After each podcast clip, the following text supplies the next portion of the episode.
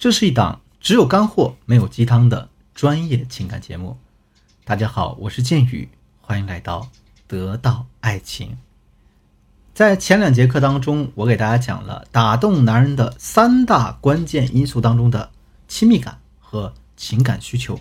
这节课我要讲的内容是呢，打动男人的三大关键因素中的调情。听到这儿，大家可能感到很迷惑呀，因为这个词已经烂大街了吗？哪个谈过恋爱的姑娘啊，基本上都知道怎么去跟自己心爱的人打情骂俏呀。但是我告诉大家，知道是一回事儿，你能好好的运用是另外一回事儿。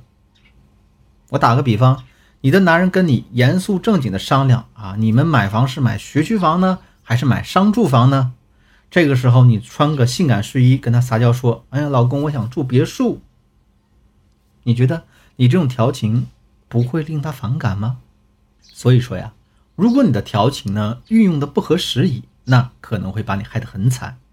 我再给大家举个具体的例子啊，我的一个学员莎莎呢和男朋友是处于分手的状态，男人给她发了这样一条微信：“你现在在干嘛呢？”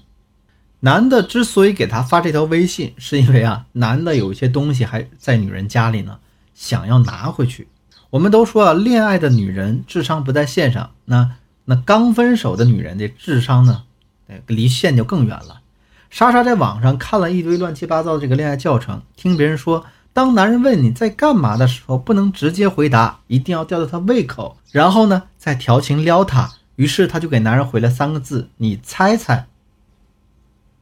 男人看到他的回复之后，立马打个电话过来。那我几点几点到你家取东西，方便不？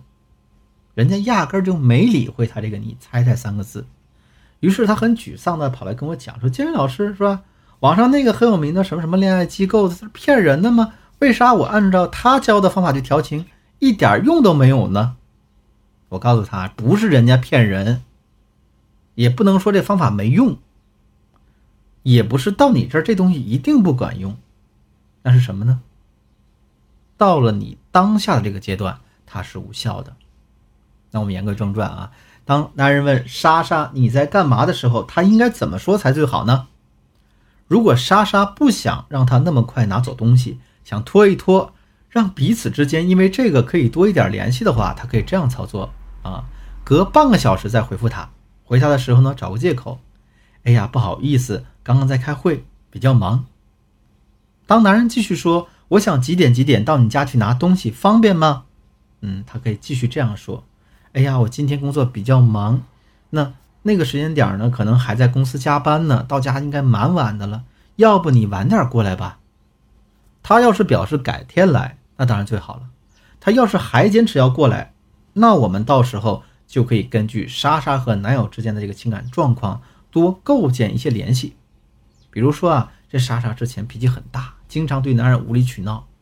那这个时候呢，她应该真挚的跟男人道个歉呀，谁谁谁，对不起，这段时间呢，我很无理取闹，给你带来很多痛苦和困扰啊，也非常感谢你包容过这样的我，让我意识到我自己的问题。这些是你的东西，我帮你收拾好了，衣服也帮你洗过了。再比如说，如果你前男友呢，也来找你拿东西。但是你之前呢，一直都是比较跪舔男人的，那这个时候呢，你就可以这样说：哎，我这两天出差了啊，不在家，而且啊，你东西比较多，挺费劲的。过两天呢，我给你叫个快递吧。听完这个例子，大家有没有醒悟呢？我再给大家强调一遍啊，不是所有的场合都可以跟男人调情的。那么我们该怎样调情才能把控全场，牵着男人的鼻子走，让他对你产生感动这种情绪呢？大家这里要明白，调情这两个字不仅仅单指打情骂俏啊、煽情撩人，它还指呢我们要调动对方的情绪，让他由阴转晴，让他由难过转为开心。它更指的是我们让对方感受情绪的过山车，一会儿低一会儿高，一会儿又刺激的不行。大家是不是听得比较迷糊啊？我给大家举几个例子啊。第一个例子呢，是我们老生常谈的，我可能已经讲过很多次了，同学们呢。可能也经常遇到的事儿，一个男的在外面受了委屈啊，他被上司骂了，丢了一个大单啊，跟朋友产生了矛盾之类的事儿，他回来之后非常低落的坐在沙发上抽烟，可能还会对你说呢：“哎呀，我觉得我好失败，好没用啊。”当男人说这些话的时候，他想要的什么呢？是肯定。这个时候，你可以轻轻的靠在他肩膀上，对他说：“当我选择你的那一刻，我就知道你是这个世界上最棒的。”简单的条件就可以了。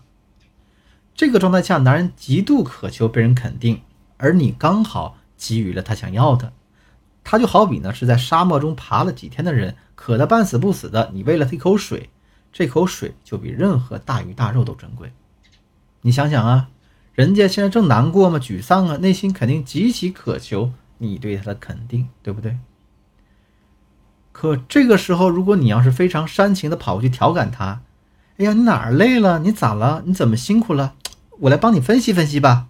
当男人听见你这样说话的时候，他不但不会想跟你说，还会觉得你啰嗦的要死，觉得你一点都不懂他，跟他简直不是一个世界的人。那煽情调侃的话应该用在什么时候呢？比方说，你今天做错事儿了，炒菜的时候不小心把锅烧了个洞，这个时候你就可以找男人调调情，啊，可以跑过去找他，静静的抱着他，蹭蹭他的脖子，然后说：“我刚才干了一件天大的事儿，可能会让你火冒三十丈，引爆地球。”当他对你说的话产生兴趣的时候，你才可怜楚楚地说：“哎呀，我刚刚被红孩儿附身了，弄了一个三味真火出来，把锅烧了个洞。”于是呢，我来向你主动请罪啊，顺便帮你泄泄火。说完，你趴在身上跟他接个吻。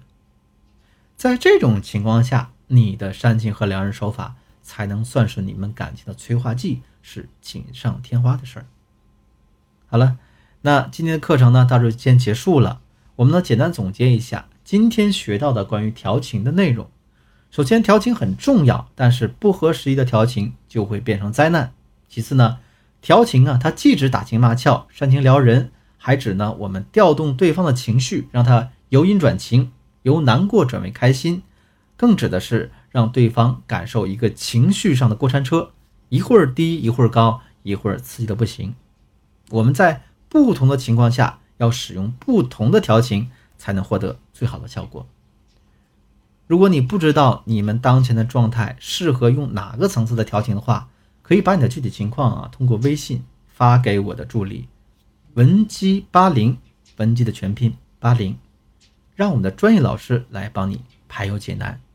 好了，今天节目就到这里，我是剑宇，我们下期再见。